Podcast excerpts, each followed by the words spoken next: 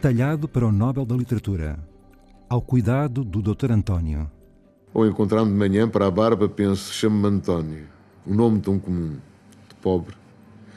Se fosse rico, chamava-me Bernardo, ou Lourenço, ou Gonçalo. Assim consolo-me com António. Apesar de tudo, parece-me menos feio que Hernani. O que importa? Chamo-me eu.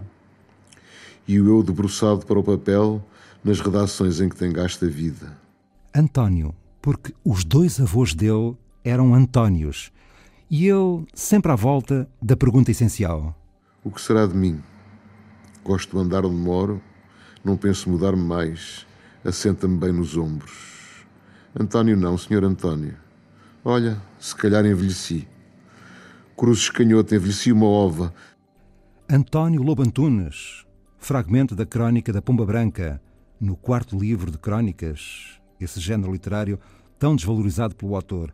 E vão contados 40 anos de vida literária, da Memória de Elefante, em 1979, ao livro mais recente, A Outra Margem do Mar. Como é Angola, afinal? A pergunta ressoa por todas as páginas. Para que meter-me num barco de volta à outra margem do mar se já não conheço lá ninguém? E a páginas tantas, outra pergunta. Gostas de Portugal? Tu?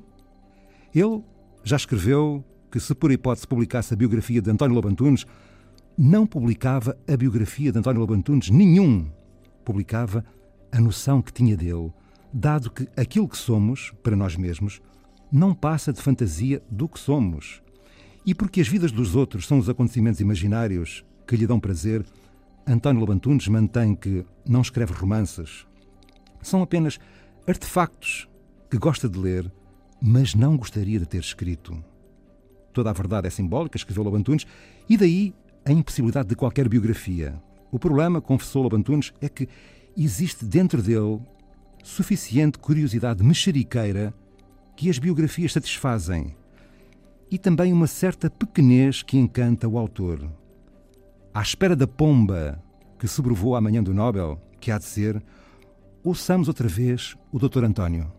Pois a caneta, olha as minhas mãos, estão vazias, mas tenho a certeza que se a juntar ou abri-las sai uma pomba branca, como os ilusionistas do circo, na época em que eu menino.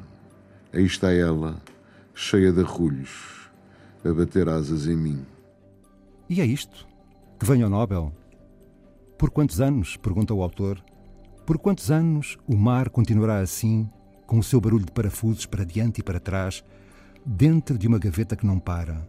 Talvez Angola e os campos de algodão sejam a outra margem do mar.